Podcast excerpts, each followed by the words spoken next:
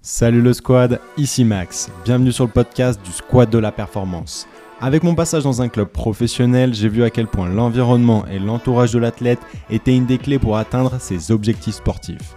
À ce micro, tu entendras des professionnels de tout horizon qui vont te dévoiler leurs meilleurs conseils santé et performance. Rejoins le squad dès maintenant.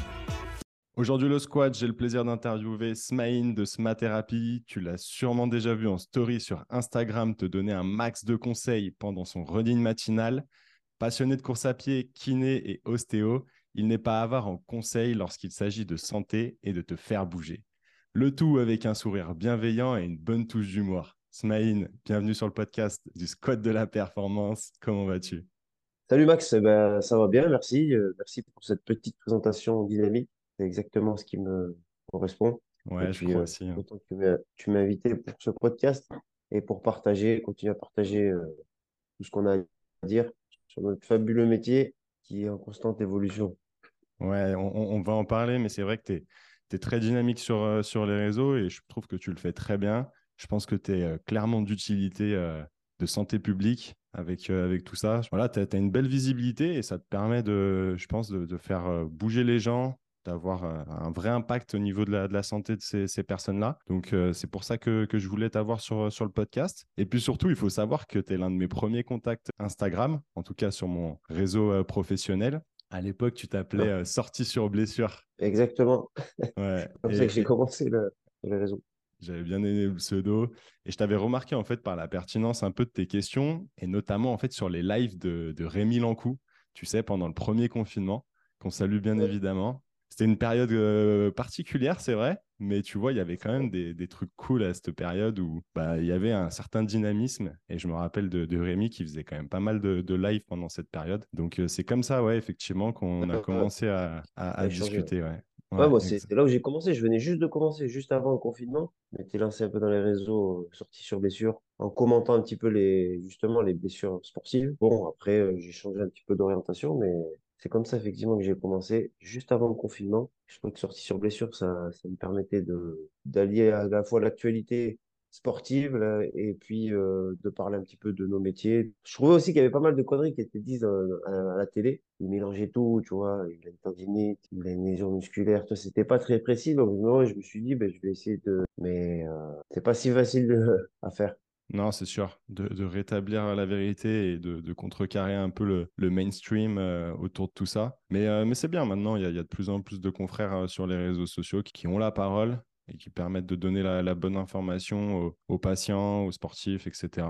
Smaïn, peux-tu te présenter rapidement aux quelques-uns qui ne te connaissent pas? Alors, bah, c'est Smaïn Benarbia, je suis kiné dans le sud-ouest de la France. Je suis kiné depuis 15 ans. J'ai fait mes études en Belgique, à Liège. Après, je suis venu m'installer sur Toulouse. Euh, depuis, j'y suis toujours. J'ai fait, euh, j'ai fait kinésport en sortant de l'école. Euh, après, je me suis lancé dans la formation d'ostéo. Parallèlement, j'ai monté mon cabinet assez rapidement. J'ai fait un an, 26 années. Après, je me suis monté. Cinq ans après, ben, on a grandi et on a monté un cabinet pluridisciplinaire. Depuis deux ans, bientôt un peu plus de deux ans, je me suis lancé sur les réseaux. Parallèlement, voilà, j'ai travaillé un peu dans le sport plutôt amateur avec les clubs de ma région. Voilà, je suis sportif moi-même. Je suis papa de deux enfants. Et puis voilà, tout va bien. justement, tu, disais que tu faisais du sport, tu fais euh, beaucoup de CrossFit actuellement. Tu partages une partie d'ailleurs de, tes entraînements sur, euh, sur les réseaux, en story. Je crois savoir que bah, effectivement, tu as, fait beaucoup de sport dans, ta vie. Peux-tu retracer un peu ton parcours sportif? Alors j'ai fait beaucoup de sport depuis tout petit, effectivement, et j'ai un peu touché à tout. J'ai jamais été excellent non plus, mais j'ai diversifié pas mal bah, des, mouvements différents. J'ai commencé par le, par le basket, après, j'ai fait pas mal de ski aussi. Je viens de Grenoble, aller au ski tous les hivers et mes frères faisaient du ski, donc ça m'a influencé dans le ski pas mal. D'ailleurs, j'ai failli faire moniteur de ski et pas kiné, ou alors les deux, mais bon, j'ai changé d'orientation. Le ski, c'est une grosse, partie. Après, j'ai fait de la natation, beaucoup de natation. J'ai fait du rugby. Quand je suis arrivé aussi dans la région, je me suis un petit peu remis au rugby. Après, une fois que la vie professionnelle et les études, tout ça, ben, je suis resté plutôt sur le running. Bah, le crossfit, ça c'est activement. Hein. Depuis euh, le confinement, tout ça, que j'ai vu que, c'est devenu un petit peu à la mode et que tout le monde s'y est mis. Je me suis dit pourquoi pas, j'étais pas mal chaud en, endurance. Mais euh, le côté force, côté altéro et gym, c'était pas des, des mouvements qui, m'étaient trop familiers. Tu vois, j'étais plus sur le sport d'endurance. Ça m'a plu, tu vois, je me suis bien pris. Au... ça va bien avec notre métier. Tu apprends pas mal de mouvements, pas mal de trucs que tu vas utiliser en séance ou en préparation physique. Donc voilà, je me suis bien pris au jeu et puis ça correspond bien à notre façon de travailler aussi parce qu'on a un laps de temps assez court. Tu vas avoir une, séance assez structurée où tu vas apprendre pas mal de choses. Pour nous, c'est même plus qu'un sport. C'est quasiment une formation que tu fais euh, au long cours. Et puis, ils ont quand même une philosophie de vie assez particulière qui euh, correspond aussi à un maintien de la santé. Ils parlent de nutrition, ils parlent de, pré de prévention. Ils font, voilà, il y a, tout n'est pas bon, hein, bien sûr. Il y a des défauts et des excès parce que ça devient assez vite addictif pour tout le monde. Tout le monde se, se prête au jeu et parfois, euh, ouais, il y a beaucoup de blessures aussi, on va pas se le cacher. Quand on sait gérer euh, le sport et quand on a un passé sportif et qu'on fait ça de, en loisir, entre guillemets, c'est parfait. Après, ceux qui s'y lancent tête baissée à fond, pour, se blessent sans savoir comment, bah, nous, on est là aussi pour les aider. Donc, euh, c'est un vivier de patients aussi assez important pour nous. Il y a pas mal de kinés qui font de, du crossfit. Moi, dans ma box, il y en a deux. Ouais, je, je, suis bien d'accord avec toi. Je, pense que chaque kiné, euh, prépa physique, coach, euh, enfin tous ceux qui ont un, impact euh, avec, avec des gens dans le sport devraient à un moment donné passer par, par un sport comme celui-ci, que ce soit soit par le crossfit, soit éventuellement par de la musculation plus classique. Tu ne peux pas dire que tu fais de la, kiné du sport si tu n'es pas capable en fait de réaliser correctement des, des mouvements, des patterns de base que ce soit un squat, un soulevé de terre, un développé couché, une bonne traction, et surtout après, en fait, euh, le coacher. Et euh, effectivement, il y a de plus en plus de jeunes euh, confrères qui, s'y mettent, même des, moins jeunes, mais c'est une, une porte d'entrée intéressante, effectivement, le CrossFit. Après, tu as raison de souligner qu'il faut faire attention, euh, comme, comme tout, d'y aller progressivement. Et il y a ce côté peut-être euh, du CrossFit très ludique et à la fois un peu addictogène que certaines personnes euh, peuvent ressentir. Comme tu dis, c'est sur des, laps de temps très courts, c'est structuré. Il y a aussi un, effet communauté qui fait qu'il y a des gens qui, qui, vont arrêter le sport pendant un, certain laps de temps et qui vont se retrouver là-dedans, en faire énormément d'un coup.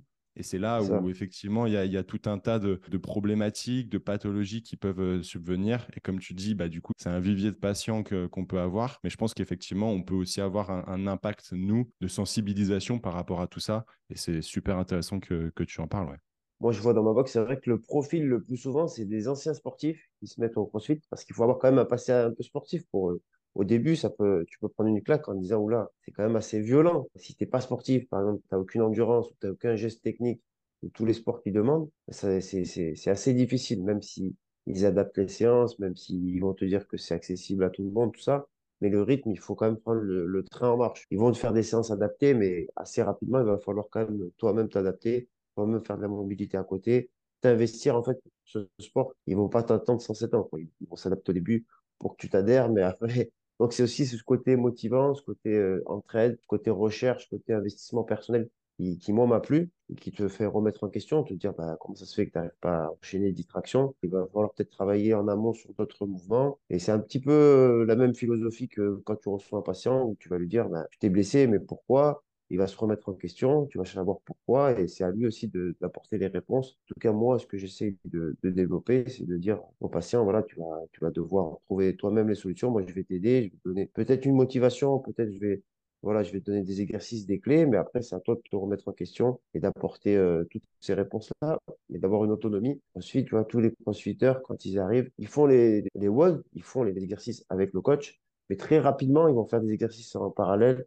ils vont faire pourquoi pas de la muscu, ils vont se mettre à la natation, ils vont faire du vélo en dehors. Donc ils vont développer, ils vont aller chercher euh, dans d'autres sports ou dans d'autres disciplines, essayer d'améliorer euh, leurs lacunes, de, combler un petit peu chez nos manquants chez eux pour être assez complet. Complètement. Et en plus de ça, le CrossFit, euh, comme on l'a pu le connaître euh, il y a quelques années en arrière, à ses débuts, on va dire en France, au début des années 2010, c'était complètement différent de ce que ça peut être aujourd'hui. Si tu regardes les games aujourd'hui, les activités qu'ils peuvent proposer sont euh, beaucoup plus diversifiées, avec peut-être de la natation, comme, comme tu as pu en, parler. Et puis, je sais que les, les, games, les derniers games qui se sont passés, ont été euh, très particuliers avec beaucoup de, nouveautés. Donc ça permet euh, effectivement aux, gens de, se réinventer, de ne pas rester dans leur, dans leur zone de confort. Il y a un truc qui m'a fait chill dans ce que tu viens de dire, c'est l'investissement personnel. Ça peut permettre à certaines personnes d'être euh, relativement autonomes. Le parallèle que tu as pu faire avec nous, c'est vrai qu'il il, fait sens, où ben, toi, tu vas donner un, un starter, tu vas accompagner l'athlète Mais effectivement, à un moment donné, ben c'est si lui il ne fait rien, il va rien se passer. Il va se passer, ça c'est clair, on a tous ressenti. Effectivement, l'investissement du patient, du sportif ou de la personne que tu vas aider, elle est capitale dès le début, dès ton bilan, elle est capitale de, la connaître, de l'identifier, de pouvoir quantifier le taux d'investissement que la personne va mettre. Et en fonction de ça, et tu vas pouvoir euh, aussi t'adapter à ce que tu vas lui apporter. Tu- Il faut que ce soit quand même équilibré. Il y a un déséquilibre quelque part. Si tu en donnes trop peu, par exemple, un kiné, il va faire toujours le même traitement ou qui va pas s'investir dans, et quelqu'un qui est très motivé, et il va partir forcément.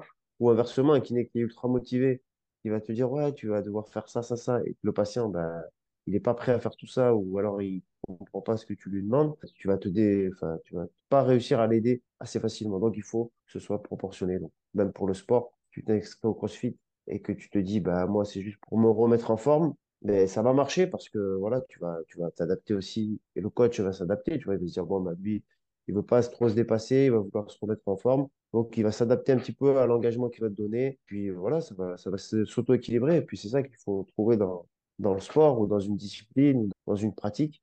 Mais même dans un traitement, il faut, il faut doser entre l'engagement que tu vas donner et euh, la personne, ce qu'elle attend. Ouais, c'est, c'est un mot intéressant que tu as, pu dire, la adaptation, effectivement, qui est ce- cet équilibre qui va se, qui va se faire finalement entre l'association d'un professionnel du sport et potentiellement de la santé et un, un sportif, quel que soit le niveau finalement. Et c'est Ouais, là, c'est effectivement. Ils ont Ouais, cette capacité à pouvoir s'adapter. Parce que moi, je m'entraîne avec des gens qui sont débutants comme avec des gens qui sont presque professionnels. Pourtant, on fait quasiment les mêmes mouvements. On a le, tu vois, le même entraînement. Ce qui est fou. C'est que moi, je vais pouvoir peut-être le dépasser sur certaines choses et lui me défoncer sur d'autres choses, mais on va quand même avoir, tu vois, la même chose et avoir, euh, on va s'encourager ensemble. Donc c'est paradoxalement, tu peux avoir des profils différents et qui s'apportent différentes choses et puis, le coach, il va pouvoir, ils ont cette capacité à pouvoir s'adapter à chaque profil dans la même séance. Effectivement, il y a cette adaptation au niveau des objectifs et des besoins de la personne, mais effectivement aussi en fonction de la complexité et du profil en fait euh, athlétique actuel du sportif. Et donc, euh, tu vas adapter ben, la complexité de l'exercice, tu vas faire euh, des, des régressions ou des progressions au Voilà. niveau de, de cette complexité-là. Et puis, tu peux jauger aussi euh, bah, l'intensité et la, la- le volume en fait de, de ton entraînement carrément. Voilà. Et nous, c'est exactement ce qu'on fait tous les jours. Tu vois, tu peux avoir une mamie et derrière un, sportif euh, semi-pro ou pro. Bon, je vais pas dire que tu vas leur proposer les mêmes exercices, mais quand même, tu vas pouvoir t'inspirer des mêmes choses pour les faire progresser ou pour les soigner. Tu vois, si tous les deux ont une fracture, il va tout- tous les deux falloir les remettre en en charge progressivement. Tu peux t'inspirer du squat. Lui, ça va être un squat à 120 kilos et elle, ça va être euh, se soulever de la chaise, mais pourtant, tu vois, c'est le même pattern de mouvement. Tout simplement parce que euh, avant de, on soigne des humains en fait, tout simplement. Et ouais. Qu'on grandit de la même façon quasiment, qui ont eu la même évolution motrice et qui ont les mêmes besoins de mouvement. Effectivement, quand on, analyse le mouvement, on a un recul qui nous permet d'aller au-delà du sport et de nous dire, bah, dans l'évolution de cette personne ou dans l'évolution de, l'être humain, quelle est la place du mouvement, plus qu'un sport, plus qu'une pratique sportive. C'est quasiment vital, tu vois, le mouvement, si tu le remets au cœur de, de la vie de quelqu'un, ça démarre euh, depuis tout petit, puis ça s'arrête jamais. En tout cas, quand ça s'arrête, bah, finalement, ça, c'est, la fin. Pour moi, tu vois, le, mouvement, ça devrait être au cœur de notre vie. On n'y porte pas assez d'intérêt, tu vois. Du premier jour, on va se développer, voilà, les trois premières années en termes de mouvement, c'est énorme. Toute sa vie, après, il va y avoir peut-être, euh, on va faire du sport et on va constamment être en mouvement. Et ça va déterminer toute notre santé et toute notre évolution. On s'attarde sur euh, la richesse sur euh, des biens matériels, mais sur la capacité à, à développer notre mouvement, avoir une intelligence du mouvement, ben, c'est c'est largement euh, sous-développé. Ben, on oublie assez vite de, de remettre du mouvement dans sa vie, Mm. même pour quelqu'un qui le sait. Bah, tu vois, pour, euh, pour finir un peu sur ce sujet, je pense que c'est euh, c'est très bien dit. Tu as parlé de mouvement. Finalement, kinésithérapie, pour ceux qui ne le savent pas, c'est la thérapie par le mouvement d'un point de vue euh, étymologique. C'est un- un- une belle, une belle fin sur ce, sur ce sujet. Comme tu as pu en parler, ça fait deux ans que tu es sur les réseaux sociaux. Tu partages énormément de contenu, que ce soit sur TikTok ou Instagram. Finalement, comment t'es venue euh, cette idée? J'ai eu l'appendicite et j'ai. En fait, j'étais pas tellement réseau. En fait, j'avais un vieux Facebook que je regardais vite fait. Je trouvais que c'était un peu du voyeurisme. J'avais une idée quand même, euh, une idée préconçue sur les réseaux un peu négative. Tu vois, me dire, ouais, que je perds beaucoup de temps.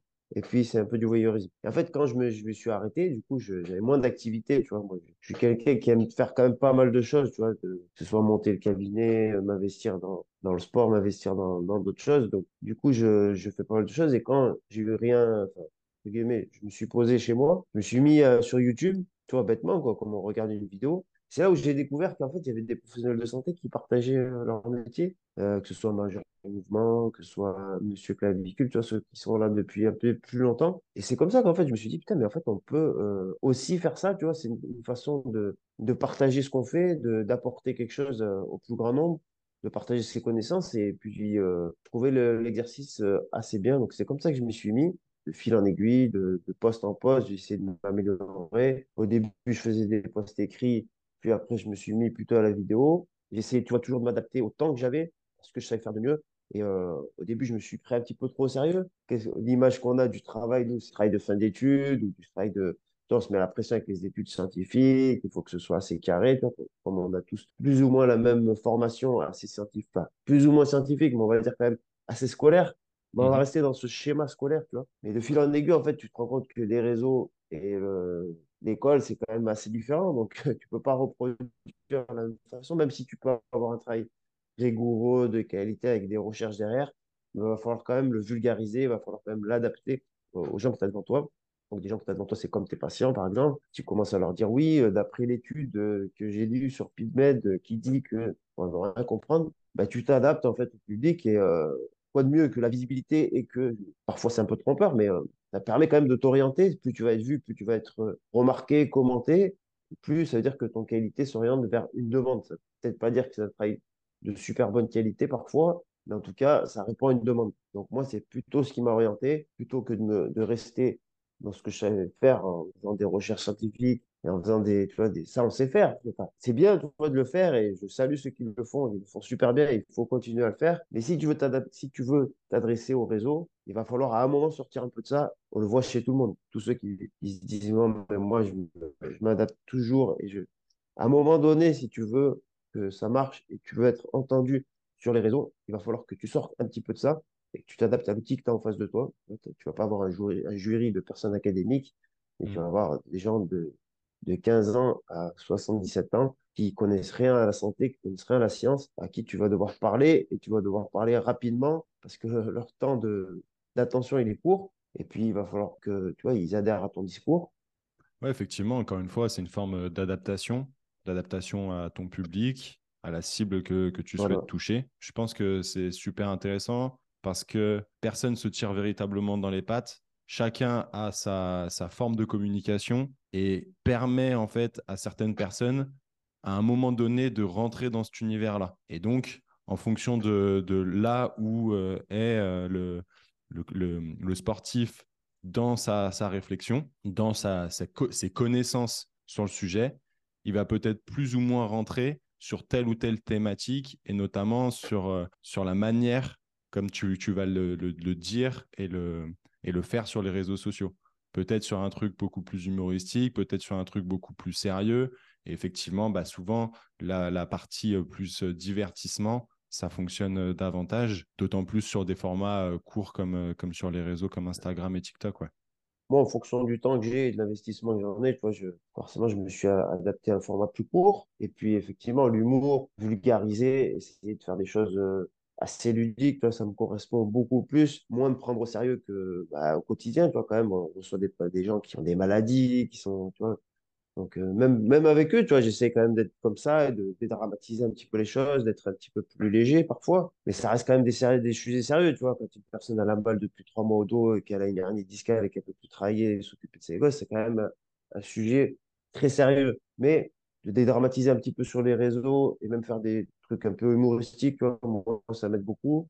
Et je trouve que ça aide les gens, tu vois, même en apportant un petit peu de joie, un peu de bonheur, un peu de, d'humour, ben, même s'ils ont une pathologie, même si ça ne va pas les soigner, tu vois, ça leur apporte quelque chose et ça, ça dédramatise un petit peu, tu vois. On sait que la sphère euh, psychosociale, ça joue beaucoup sur euh, toutes ces pathologies. Donc, moi, je me suis dit, ben, comment jouer sur la sphère psychosociale à ma façon? Ben, c'est ça, un petit peu, de dédramatiser, d'apporter un peu d'humour. Mais tu vois, c'est vrai qu'en en ayant quand même ce qu'on peut, le reproche qu'on peut faire, oui, mais attention, c'est trop vulgarisé, c'est trop d'humour ou trop court, tu vois on sait très bien, on sait tous que c'est pas une vidéo de 30 secondes qui va, qui va te soigner. Mais par contre, elle peut t'apporter énormément d'humour, énormément de joie quand tu la regardes et euh, ça peut te, comme tu dis, ça peut être une porte d'entrée vers dire, ah, j'ai mal au dos. Et lui, ce qu'il dit, bah, il dit qu'il faut être en mouvement. Il dit ça, tu vois, et après, de, fil en aiguille, bah, je vais peut-être aller vers du contenu un petit peu plus sérieux ou alors un petit peu plus documenté. Je vais demander à mon médecin, je vais demander à mon kiné.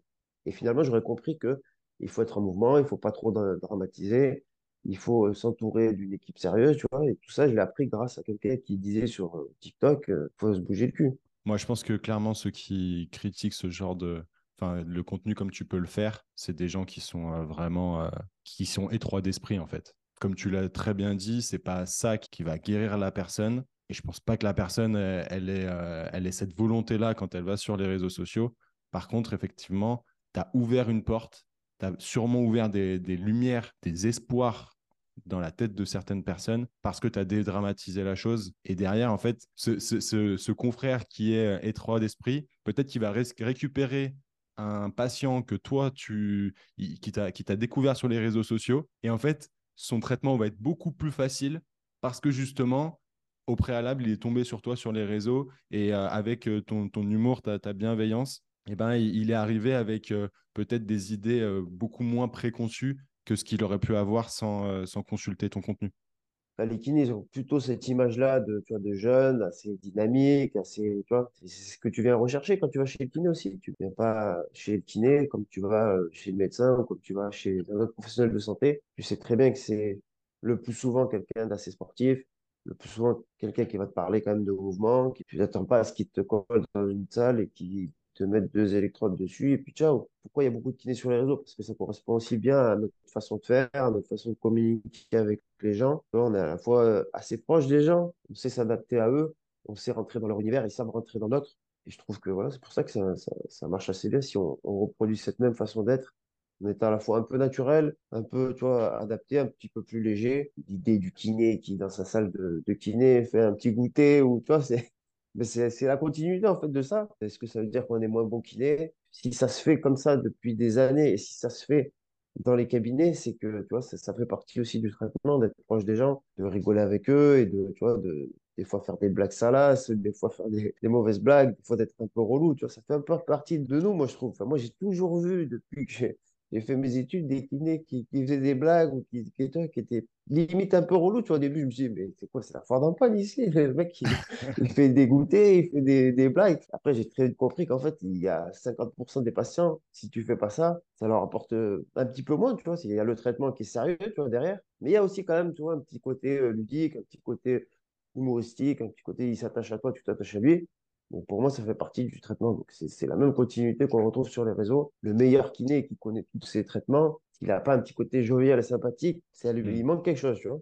Ouais, je suis d'accord. Ça, ça fonctionnera sûrement pas, alors que peut-être qu'il est meilleur que tout le monde. Mais euh, si, si, tu n'as pas ce, ce, côté humain, effectivement, je suis, je suis bien d'accord avec toi.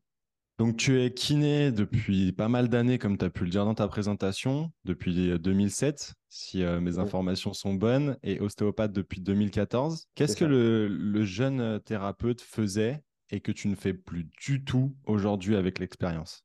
C'est ce qu'on disait tout à l'heure, en fait. Ce que vraiment je fais plus, c'est de me surinvestir avec un patient qui n'est pas prêt ou alors qui n'est pas en capacité de, de suivre euh, autant d'engouement que je peux mettre sur un traitement. Tu vois on a tous une capacité à prendre quelqu'un et l'amener, pas dire où on veut, mais on peut au moins le traiter ou s'investir.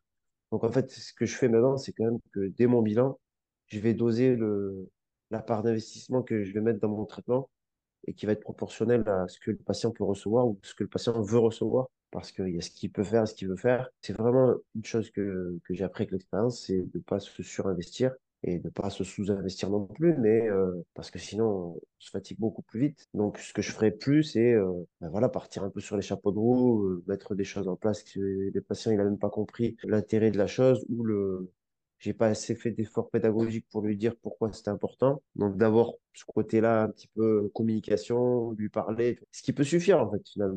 Une fois qu'il a eu le déclic de se dire bon, ben, il va falloir que, que je me lève et que tous les jours je marche un petit peu. Une fois qu'il a compris ça, tout le reste, ça va être beaucoup plus facile.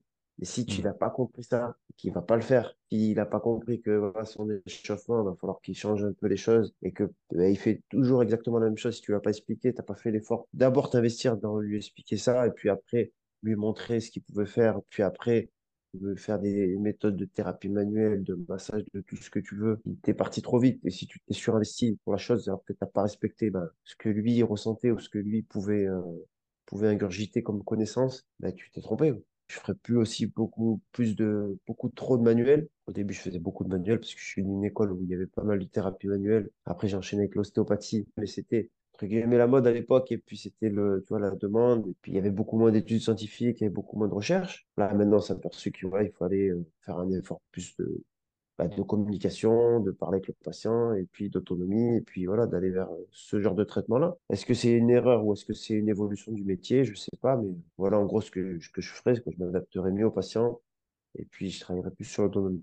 Ça résonne beaucoup en moi ce que tu dis parce que déjà, cet aspect pédagogie, pour moi, c'est la base. Et en fait, euh, effectivement, quand on sort de, de nos instituts, on n'est pas vraiment formé à ça. Ou en tout cas, nous, à l'époque, euh, c'était c'était pas vraiment le cas. Et j'ai vraiment travaillé là-dessus. Je pense que j'en suis euh, loin de, de mon euh, plein potentiel, mais pour moi, c'est vraiment un- une compétence primordiale que tout professionnel du sport et de la santé devrait avoir. C'est pour ça que les réseaux, ça nous apporte ça. Tous ceux qui font des réseaux, ça t'aide- Complètement. Ça- t'apporte des efforts de communication que tu peux pas faire ailleurs que Ouais, en te mettant à nu devant une caméra ou en parlant devant des gens. Mais ça va développer énormément ton côté euh, communication. Quand tu vas parler avec un patient, après, ça va être assez facile de lui expliquer et de, tu vois, de t'adapter à lui parce que tu as, fait l'exercice plusieurs fois. Tu t'es trompé, tu as fait plein d'échecs, tu t'es repris, tu t'es vu comment toi tu parlais, tu t'es exposé aux gens. Donc forcément, bah, une fois que tu vas être devant un patient, tu vas être beaucoup plus percutant. Tu vas trouver les mots qui vont résonner en lui parce que tu t'entraînes toute l'année à faire ça. Tu vas être un beaucoup un meilleur communicant. Et parfois, ça peut suffire. C'est ça qui est, qui est fou. Tu te dis, mais Mm, tu as le pouvoir des mots et le pouvoir de ce que tu, tu vas donner à, à une personne et comment tu vas lui expliquer, comment tu vas le motiver, comment tu vas lui transmettre ta connaissance. Ça peut, ça peut suffire. Donc, euh, Clairement, je suis, je suis bien d'accord avec toi. Et notamment, tu, tu parlais de, de cette adaptation, encore une fois, qui pour moi est un super conseil que devraient prendre euh, tous nos jeunes confrères. Moi, c'est un truc aussi où j'ai été... euh, en fait, j'ai eu pas mal de frustration, notamment bah, justement, comme tu le disais, après le, notre cursus euh, en kinésithérapie du sport, où en fait, tu as envie de, de prendre en charge tout le monde euh, de la manière d'un sportif de haut niveau. Et en fait, tu te rends compte que c'est pas le cas de, de beaucoup de patients. Ils n'ont pas du tout en fait cet objectif-là. Et donc, euh, il y a une dichotomie entre toi et le, patient. Et ça, c'est important quand même de, de s'en rendre compte rapidement. Et si c'est pas le cas, ben, en fait, de, de changer un peu sa- son activité. Moi, pour être totalement transparent, je pense que mon activité, elle est vraiment tournée sur le, sur le sportif. Parce qu'en fait, j'ai pas su switcher au niveau de cette euh, frustration. Je sais très bien que j'ai des confrères bien meilleurs que moi pour s'occuper de la population générale.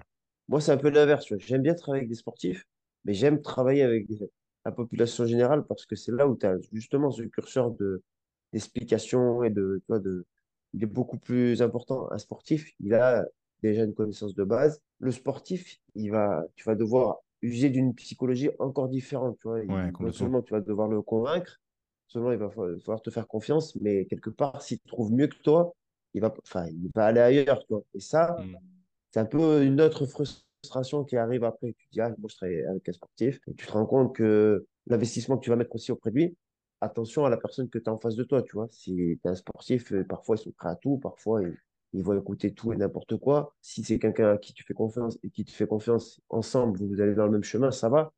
Mais si tu as en face de toi quelqu'un qui, dès le lendemain ou dès, dès que son coach va lui dire, ah, mais non, mais ça, ce que tu as fait, c'est de la merde, ça change de virage, c'est assez frustrant, tu vois. Et ça, je pense que c'était déjà arrivé aussi, de mettre des choses en place, de voir que la personne, en fait, elle- donc, euh, ce qui peut arriver avec un sportif peut aussi arriver avec des gens.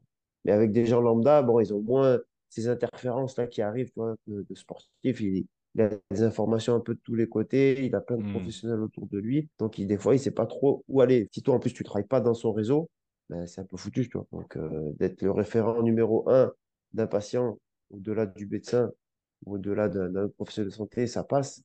Maintenant, si tu es dans tout un staff, si c'est un staff organisé et que tout va bien, c'est bon. Si tu es comme euh, la plupart des kinés dans un truc isolé, et même si tu sais ce que tu dis, et même si tu sais ce que, ben, parfois tu vas un peu te casser les dents, ce qui est, ce qui est Mm. dommage. Ouais, ouais, bah, tu vois, c'est un peu tout l'intérêt du, du, podcast, c'est de faire intervenir des gens qui, euh, qui, pour moi, ont une parole saine et, et pertinente. Et justement, en fait, de montrer aux sportifs quels sont les, les professionnels du, du, sport et de la santé qui peuvent les accompagner, comment les accompagner. Et finalement, au fur et à mesure des épisodes, je me rends compte forcément qu'il y a des conseils qui, convergent clairement. C'est ces conseils-là qu'il faut véritablement euh, utiliser, à mon sens, pour tous les auditeurs. Si le conseil il vient de manière euh, récurrente, c'est que c'est quelque chose qui est, euh, qui, est, qui, est, qui est fiable, en fait.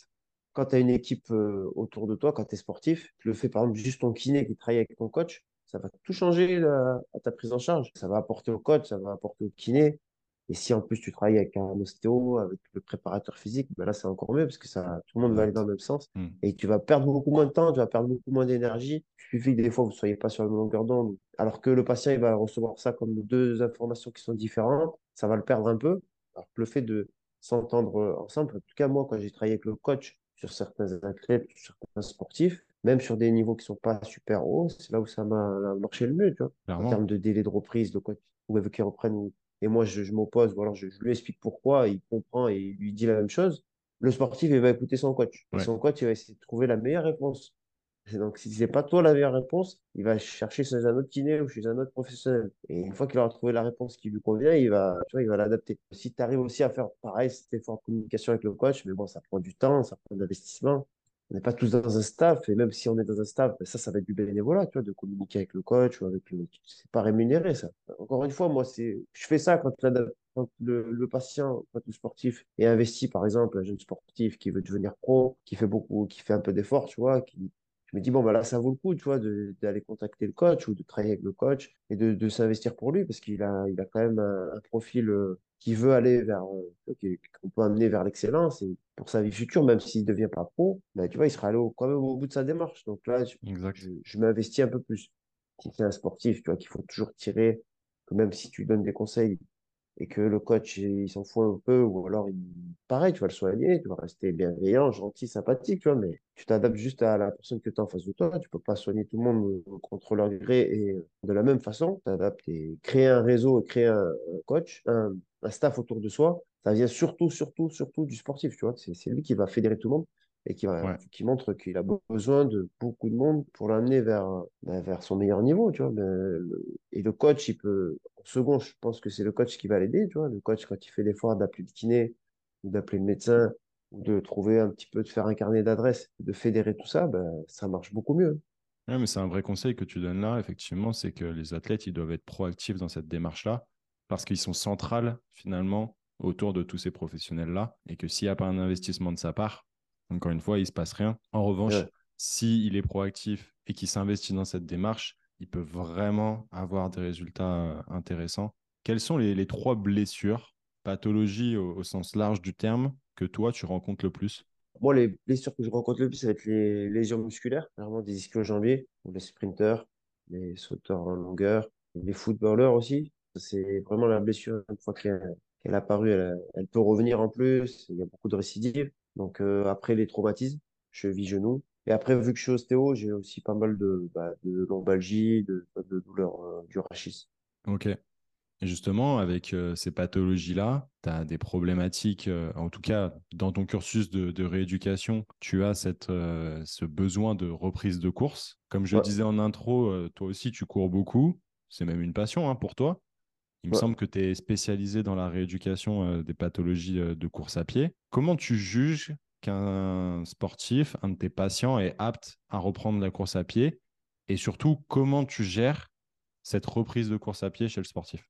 En fait, la reprise de course à pied, euh, j'essaie de, de l'arrêter le moins longtemps possible. En fait, je l'anticipe dès le début, tu vois, la, la, la, reprise de course à pied. Il faut essayer, dans la mesure du possible, de ne pas l'arrêter. Par exemple, dans la lésion musculaire, rien ne t'empêche de faire de l'aérobie quasiment dès le début, tu vois. Courir à une intensité sous-maximale, ça ne va rien changer. Au contraire, même, on a prouvé que ça pouvait même aider, tu vois. Donc, euh, voilà, ça, ça, dépend un peu de la, blessure, mais tu vois, une lésion musculaire euh, moyenne qui n'est pas trop. Tu vas courir euh, 3-4 jours après, tu peux déjà faire un petit footing, tu vois, et même c'est intéressant de le faire dans ton traitement. Mmh Donc, moi, c'est comme ça, en fait, que j'envisage la reprise sportive. C'est dès le début, en fait, de me dire, bah, sportif, quand il continue à courir, tu vois, pour lui, même s'il ne fait pas du sprint, ben, tu vois, c'est déjà psychologiquement autre chose. Après, quand c'est dans les cadres de traumatisme, que vraiment tu vas isoler, ben, tu vas utiliser les activités de transfert, vélo, euh, rameur, l'aquarunning, tu vois. Mais je vais essayer Mm. quand même d'être proche, tu vois. Si je peux faire de l'aquarunning pour un coureur, ben, c'est ce que je vais privilégier, tu vois. Si je lui explique Ouais. qu'il faut aller à la piscine, je lui prête la bouée, je lui explique comment tu courir. Pour que, tu vois, il est quand même encore toujours se, se dire, ben, je peux pas avoir, parce que j'ai un traumatisme, mais euh, assez rapidement, je vais revenir en course.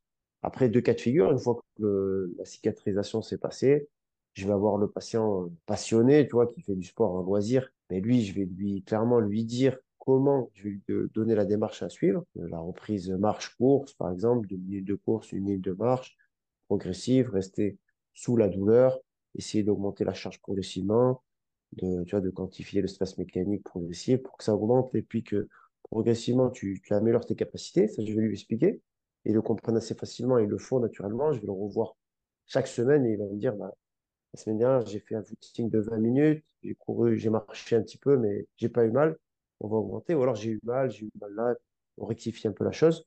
Et avec des sportifs un petit peu plus élaborés, si c'est des sprinteurs ou si ils font pas beaucoup de, footing long, tout ça, ben là, je vais être un petit peu plus technique hein, sur, euh, par exemple, je sais pas, 3 fois 400 et pourquoi pas les accompagner sur le, sur le stade, tu vois, aller avec eux sur le stade, faire euh, 5 fois 400, puis euh, marche, voir comment ça évolue, 10 fois 400, jusqu'à ce qu'ils puissent recourir et puis jusqu'à ce qu'ils puissent accélérer et voir après, bah, passer la main au coach et lui dire, euh, voilà, là, il peut accélérer à 60%, 70%, je vais, on va augmenter, mais être un petit peu plus proche de lui quand euh, l'enjeu est un peu plus important ou quand il a des compétitions, quand il a, tu vois, des choses un peu plus spécifiques. Quand c'est un coureur qui va courir un marathon, qui se blesse au milieu de sa préparation, je vais laisser un petit peu plus gérer sa douleur et un peu plus euh, travailler au ressenti. Quand c'est un sportif un peu plus évolué, ben, je vais plutôt euh, voir avec le coach ou avec son staff ou alors avec lui-même, mais essayer d'être un peu plus précis sur ce que je lui donne comme reprise de course. Je sais pas si vous avez capté la valeur de ce que vient de dire Smaïn, mais pour résumer un peu la chose, pour moi, il y a deux choses essentielles. C'est que il court assez rapidement. Ça veut dire que la prise en charge, tu as parlé de 3-4 jours, c'est-à-dire que la prise en charge, elle est vraiment précoce. Et ça, euh, c'est Ouais. vraiment un truc à debunk parce que pour moi, c'est, vraiment un- un- une de mes missions. J'en, ai marre d'entendre euh, le, le repos, etc. Ça vient petit à petit, je pense, hein, mais euh, c'est une croyance qui est encore bien, bien, bien costaud. Donc ça, c'est la première chose. Un kiné, il peut vous voir dès le lendemain de la blessure. C'est là où ça se passe le mieux. Quoi. Si tu... Moi, Exactement. mes, mes patients qui sont repris le plus tôt possible, parce que je les avais vus, euh, limite, ils se blessent, ils m'appellent de suite, ils viennent, euh, voilà. Ils adaptent leur, leur entraînement, tout simplement. Ils vont pas s'arrêter de s'entraîner, ils vont faire quand même leur entraînement, ils vont aller à l'entraînement tout comme d'habitude. Simplement, au lieu de faire, euh, je sais pas, du sprint euh, des 60 mètres, eh ben, ils vont faire, cette fois, ils vont faire un petit footing de 10 minutes, et puis après un travail de gainage, et puis ils vont commencer à mobiliser un peu leur, leur ischio-jambier. Ça peut Mm, mm. être ça leur entraînement, mais ils vont pas s'arrêter. Donc, forcément, ben, quand tu t'arrêtes pas, est-ce que tu as une notion de reprise? Non, tu as une notion plutôt d'adapter ton entraînement et de, une fois que tu as la capacité de re-accélérer, ben, tu accélérer. Sauf dans les cas de traumatisme, mais encore une fois, tu vois, c'est des faits d'entorse de cheville, il y a plein de choses qu'on peut faire. Toujours pareil, il faut s'adapter à, tu vois, il y a, tout le monde n'a pas besoin de reprendre de façon précoce ou trop rapide, ou, tu vois. Nous, on a toujours cette vision de se dire, oula, faut qu'il reprenne vite et on va tout de suite se lancer dans, et voilà, quelqu'un qui court euh, le dimanche et qui veut continuer à courir, même si elle est surmotivée, bon, bah, tu vas pas lui dire de venir tout de suite, au cabinet. Le délai, il est quand même, euh, on a un délai qui peut être un petit peu plus long et tu vois, on peut prendre un petit peu plus le temps de mieux reprendre.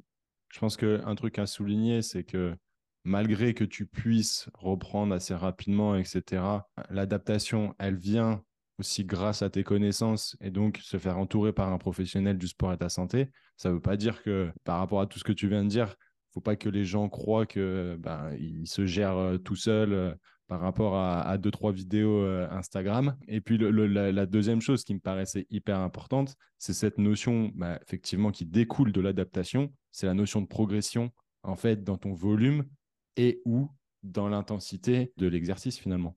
C'est ce que tu vas lui donner en fait. Tu vas lui expliquer comment il va pouvoir évaluer ça et comment il va faire progresser. C'est plus ou moins technique selon le niveau et selon les objectifs du, du patient, de l'athlète. Euh, mais il faut être euh, capable de, effectivement d'avoir quand même des connaissances, notamment en course à pied, comment tu vas adapter son entraînement en fonction de son niveau, si c'est un sprinter, si, il fait du, du fond, demi-fond, si, en fonction de sa blessure, tu vois, et tout ça, tu vas mélanger, puis tu vas lui, lui apporter une réponse selon tes connaissances.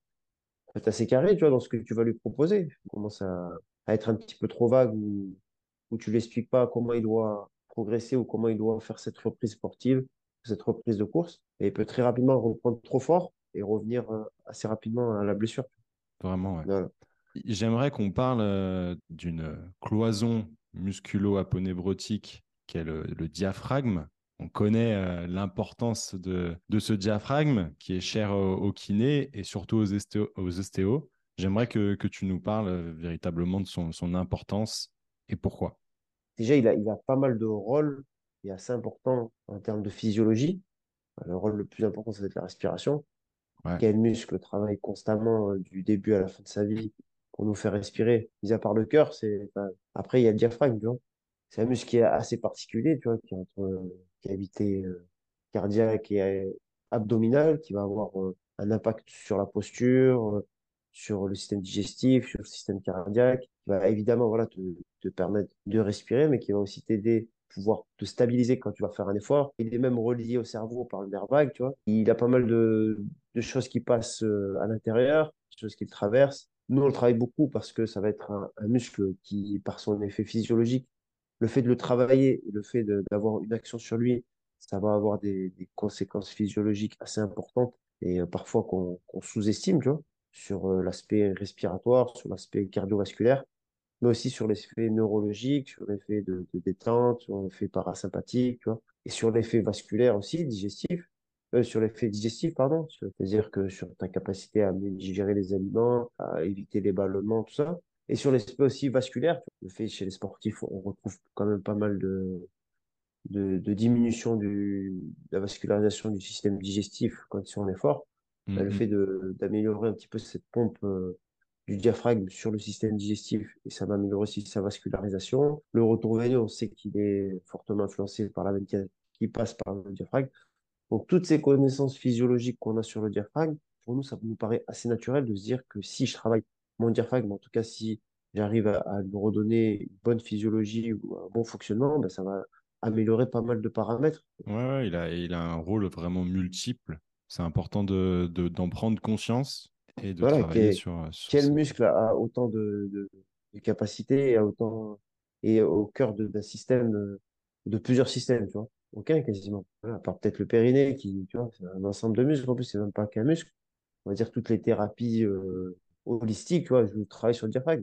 Le yoga, toi, tous, ouais, tous les thérapeutes, les réflexologues, on peut facilement y avoir accès par la respiration, on peut y avoir accès par nos mains, on peut y avoir accès par euh, jouer aussi sur la cage thoracique, sur la colonne, jouer sur nos postures. On va y avoir accès par euh, le système digestif aussi, tu vois, euh, le système cardiaque. Mais on va y avoir accès aussi par le sport, par mmh. tous les, les efforts qu'on va lui, lui demander, mmh. par euh, les exercices aussi qu'on peut faire pendant le sport.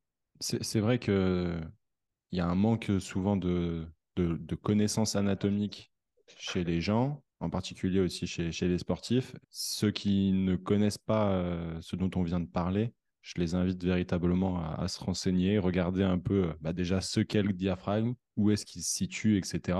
Comprendre ouais, tout, tout, ce dont tu as parlé. Ouais. C'est vrai que ça, ça, va jouer énormément quand tu vas connaître euh, comment, où est-ce qu'il s'insère, qu'est-ce qu'il fait, tu vois, toutes ces fonctions, et ça va te parler de tout thérapeute qui apprend le fonctionnement du diaphragme, il va connaître son importance, tu vois, et pour lui, ça va, bah, effectivement, le diaphragme, si je fais un travail chez une personne qui a euh, une lombalgie, ben, je vais l'aider parce que je sais qu'il y a un travail postural, parce que je sais qu'il va gérer mieux sa respiration, parce que son système vasculaire va s'améliorer, et que si je joue sur plusieurs systèmes, si j'améliore son environnement de santé par juste en travaillant son diaphragme, pourquoi s'en priver, tu vois Bien sûr. C'est assez facile. Smaïn, on va passer sur la dernière partie du podcast. Quel est euh, ton meilleur conseil que tu puisses donner à un sportif? Le meilleur conseil que je peux te donner, c'est de, de bien s'entourer. C'est le sujet du podcast d'ailleurs. Donc, euh, Bien sûr. C'est de bien s'entourer et de, de, de, constituer, comme tu le dis souvent, une équipe, tu vois, une équipe soignante. On sait très bien que voilà, le, le staff et le coach, ça va être capital pour un sportif. Qu'est-ce qui va l'aider à, à s'entraîner au quotidien Ça va être son entraîneur, ça va être aussi son staff, le préparateur physique, le kiné, le podologue, le diététicien, le préparateur mental maintenant. Si j'ai un bon conseil à lui donner, voilà, c'est de bien s'entourer Mhm. Au-delà de ça, c'est voilà, d'écouter les conseils, de se faire une idée euh, de tous ces conseils-là et puis de, de pouvoir euh, les adapter bah, son temps, à ce qu'il peut, ce peut donner, tu vois. Il y a quelqu'un qui, qui, qui pas le temps, mais qui est sportif quand même, mais qui, qui a un taf à côté, ou tu vois. euh, moi, j'ai plus sou- souvent ce profil-là de personnes, de sportifs qui sont étudiants, même euh, bah, beaucoup, hein, de toute façon, à part les pros, et, ils sont minoritaires quand même. Mais euh, c'est beaucoup de gens qui travaillent à côté, qui ont une famille, qui, quand même doivent concilier le sport. Donc, euh, essayer de voir en, priorité ce qui chez eux, euh, les points à travailler pour éviter les blessures. Donc, ça va être tout, ce qui est prévention. Il faut qu'ils aient un, staff, entre guillemets. Mais ça va être euh, de travailler un petit peu sur la prévention de blessures euh, et d'écouter justement son staff qui va l'orienter vers les meilleurs conseils qu'il va pouvoir adapter selon le temps qu'il a, selon l'investissement financier qu'il a. Voilà le conseil que je donnerais, tu vois, c'est vraiment d'écouter son staff, de se constituer un staff et après de l'écouter pour euh, pouvoir l'orienter vers ce qui va limiter ses blessures et pouvoir le faire durer le plus longtemps possible en sportif, que ce soit amateur ou professionnel. Ouais, super. Merci beaucoup. Tu vois, hier, j'étais, euh, je suis intervenu sur, euh, pour la Ligue PACA dans le futsal. C'était les U18 euh, voilà, qui, qui avaient une Ah, sélection dans le but. comment? C'était pas le hand. C'était pas le hand. Et du coup, voilà, c'est c'est dans le but bah, d'intégrer une équipe de futsal de, de la FFF, hein, de l'équipe de France. Donc, c'est des super euh, joueurs. Et je me vois qu'ils sont vraiment délaissés. Et donc, à un moment donné, on, m'a donné l'espace pour euh, les sensibiliser sur divers sujets, notamment sur l'entraînement invisible, comme tu disais, un peu prévention de blessures, etc. Et on a parlé du conseil dont tu viens de parler. La remarque qu'un des joueurs m'a faite, c'est mais oui, d'accord, mais euh, moi, euh, j'ai pas de réseau. Comment je, trouve ce, euh, ce médecin du sport, euh, etc. Et en fait, en discutant un peu avec eux, bah, tu te rendais compte qu'ils avaient tous quand même une connexion à un moment donné avec des professionnels quand même compétents. Le, joueur qui me disait ça était en connexion avec le, kiné du RCT dans le rugby. Et, je suis sûr que ce kiné-là doit être suffisamment professionnel pour avoir un réseau autour de lui. Et donc avoir un bon médecin du sport, sûrement un bon ostéo, un bon nutritionniste, un bon podologue, etc., etc. Et je pense que c'est une porte d'entrée et qu'il faut qu'il faut pas négliger. Donc, euh, quand euh, vous, vous avez un professionnel du sport et de la santé avec qui vous vous entendez bien et qui est, euh, semble-t-il, compétent, eh ben, faut, faut l'interroger tout simplement parce que lui a sûrement déjà le, le réseau qui va pouvoir vous ouvrir. Et en plus de ça, bah, comme on en parlait tout à l'heure, ça fait un, un espace pluridisciplinaire. Vous, vous êtes proactif dans la démarche et, euh, et c'est win-win. hein, et, et d'ailleurs, le, le principal des, des gagnants, c'est euh, c'est le sportif. Donc, euh, ouais, merci beaucoup pour, euh, pour ton conseil. Est-ce que tu aurais un, un livre ou un, un podcast, une ressource, peu importe, un, un documentaire à nous conseiller? Mais comme on disait tout à l'heure, pour moi, la plus grosse des ressources et la plus importante, ça va être les livres de physio et d'anatomie. Ouais. Donc, moi, je recommande à- même aux sportifs ou tous ceux qui sont professionnels de santé, sportifs, préparateurs physiques, de s'acheter le Marieb ou tu vois, tous ces livres de physio là qui sont et où tu, ils vont t'expliquer le rôle du diaphragme, la physiologie du cœur, la physiologie neuromusculaire. Donc une fois déjà que tu as ça, tu as une bonne base. Après, euh, les podcasts, euh, ABD podcasts, ces podcasts-là, on les a tous écoutés. Imagine, moi en tout cas, je les ai bien écoutés. Au-delà de la préparation physique, tu vois, il parle beaucoup de santé quand même. Il fait intervenir pas mal de gens très intéressants, des pointures dans leur domaine. mhm. Donc moi, je conseillerais plutôt ces podcasts-là. Et puis en plus, il y en a beaucoup avec pas mal de gens. Et puis ça fait longtemps qu'il fait ça.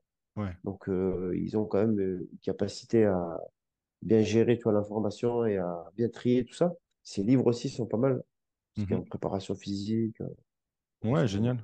Bah, tu vois, c'est rigolo que tu, tu parles de ça parce que moi, je crois que je les ai beaucoup écoutés pendant le premier confinement, justement, tu vois. Moi aussi, pareil.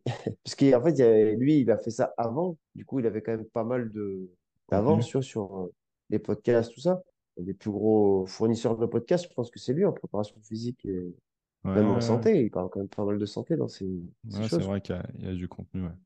Smaïn, si tu pouvais passer un moment avec une euh, personnalité, qu'elle soit vivante ou non, qui serait-ce et pourquoi? Plutôt Usain Bolt, quand t'aimes la course à pied, quand t'aimes le sport, c'est quand même une personnalité euh, hors norme qui a fait des choses hors norme et qui se prend pas la tête, tu vois, qui, est assez naturel, qui est assez euh, décontracté. Donc j'aime, tu vois, ces gens qui sont capables de, travailler avec beaucoup de rigueur d'apporter énormément de choses, mais tu vois, qui se prennent pas trop au sérieux, même style Barack Obama, Mohamed Ali, tu vois, toutes ces personnalités ben, quoi, qui sont très populaires et qui, qui, font un travail quand même euh, très sérieux, mais à la fois qui sont, qui paraissent très accessibles et qui paraissent assez naturels, assez sympathiques, tu vois. C'est, c'est des gens qui, qui prennent quand même la bienveillance, la gentillesse. Mhm. Mais c'est plutôt quelque chose qui, toi, qui me correspond. Donc, ce serait plutôt vers ces gens-là. Un petit peu, peut-être un peu moins Mohamed Ali, il est un peu plus virulent, mais euh, Barack Obama et, Et et euh, Usain. Bolt. Mais je pense que je, ouais, je- Usain Bolt pour le côté un peu plus sportif Ouais. et euh, pour euh, la performance physique, parce qu'il aussi, il a eu pas mal de pathologies, de blessures. Et à chaque fois, il a su se dépasser. Quand on parle de, tu vois, dans ton podcast de, de staff médical, ben lui, euh, ça, ça a joué énormément sur sa carrière, entre son Mhm. coach, le médecin qu'il allait voir, entre, tu vois, tout, tout son parcours. euh, il n'a pas eu un parcours médical assez facile, tu vois. Il, il a eu quand même des embûches, tu vois, comme tous les sportifs. Il, a- il est parti avec euh, une taille qui n'était pas bonne pour son sport, avec une scoliose, avec euh, des blessures à répétition avec plus ou moins une motivation dans son parcours. Et il a su quand même être le meilleur et tu vois, et marquer l'histoire. Donc pour moi, c'est un bon exemple de comment se dépasser. Et à la fois, il est méga cool, tu vois, il rigole, il, tu vois, il est le. Exactement. On, on Donc voit euh, tous cette image où, voilà, avec le ça. big smile, alors qu'il n'a pas fini son sprint. Voilà.